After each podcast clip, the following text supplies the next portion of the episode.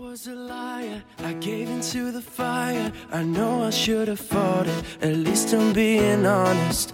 Feel like a failure, cause I know that I failed you. I should have done you better, cause you don't wanna lie. And I know and I know 嗨，and I 各位 know 亲爱的小伙伴，gives 大 you 家早上好 everything but girl,。今天的话呢，我们将会继续来学习一段来自于《绝望的主妇》第二季第二集当中的英文台词。那么首先呢，老规矩，先来听一下。Gabrielle, the morphine's wearing off. I really don't have time for these games. Gabrielle, the morphine's wearing off. I really don't have time for these games. Gabrielle，镇痛剂的药劲儿要过去了，我真的没时间跟你在这里斗嘴。Gabrielle, the morphine's wearing off.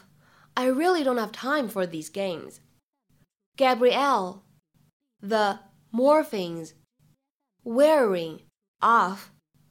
I really don't have time for these games.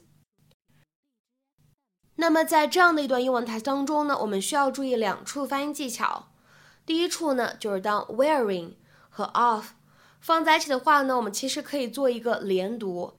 那么此时呢，我们其实可以读成 wearing off，wearing off，或者呢 wearing off，wearing off。然后呢，再来看一下第二处发音技巧。当 don't 和 have 放在一起的话呢，我们其实可以有一个不完全爆破的处理。那么此时呢，我们其实可以读成 don't have，don't have。 You want me to die in here, don't you? Carlos, what happened? What do you mean, what happened? You talked Rita out of taking the money. Is that what Richie said? Yeah, the subject came up in between kidney punches. Well, it's not my fault. She didn't want the money. Why wouldn't she want $7,000? Because it's for a boob job. So? So, her boobs are fine. And honestly, what he's doing to her self esteem is just cruel. I feel sorry for her. Please, you don't care about her self esteem any more than I do. You just didn't want to give up all that money. Well, I do think it's silly to give someone $7,000 if they don't want it. Listen to me. You're gonna go back there. You're gonna put that money in Rita's hands, and you're gonna convince her that life is not worth living unless she has jugs the size of Texas. Do I make myself clear? I just realized Rita and I have a lot in common. Please don't tell me you have low self esteem, because if I laugh now, I'm gonna crack the one good rib that I have left. We're both controlled by our husbands, which is idiotic because they're both behind bars. We should have all the power. I am not trying to control you. I just don't want to end up in the morgue. This isn't about that. Gabrielle, the morphine's wearing off. I really don't have time for these games. Me either, Carlos. And if you expect me to go back and sweet talk her into getting the operation, I can't show up empty handed. Fine. Bring me the checkbook. I'll make out a check for some cash. See, I was thinking I'd be writing the checks. Gabrielle. Careful, Carlos. You're not in a position to argue.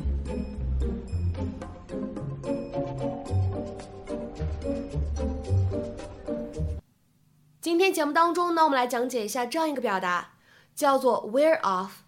这个短语的意思呢蛮多的，我们今天的话呢，重点讲解其中的一个，可以用来表示随着时间的推移变轻变弱，或者说呢逐渐的消失、停止、消散 ，to fade or lessen over time，或者呢可以理解成为 to gradually cease or dissipate。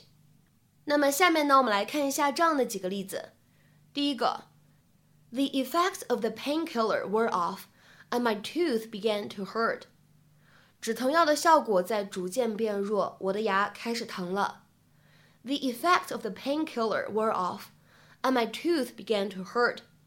下面呢，我们来看一下第二个例子。 I was annoyed at first, but my anger wore off. 我一开始挺生气的，后来我的怒气烟消云散了。I was annoyed at first but my anger wore off. 下面呢，我们来看一下这样一个例子：The effects of the drug will soon wear off. 这个药的效果很快就会消失。The effects of the drug will soon wear off. 下面呢，我们再来看一下这样一个例子 ：I'm giving you a mild sedative to help you calm down. It should wear off in about an hour. 我现在给你来一剂比较缓和的镇定剂，帮你平静一下情绪。药力大概能保持一个小时左右，或者说呢，药力大概一个小时左右以后失效。I'm giving you a mild sedative to help you calm down. It should wear off in about an hour. 下面呢，我们来看一下本期节目当中的倒数第二个例子。We'll start driving again once your nausea wears off. 等你不恶心了，我们再开车。We'll start driving again once your nausea wears off. 下面呢，我们再来看一下本期节目当中的最后这个例子。The numbness in his shoulder was starting to wear off. 他肩膀的麻木症状已经开始减轻了。The numbness in his shoulder was starting to wear off. 那么在今天节目的末尾呢请各位同学尝试翻译以下句子并留言在文章的留言区。The novelty of married life was beginning to wear off. The novelty of married life was beginning to wear off.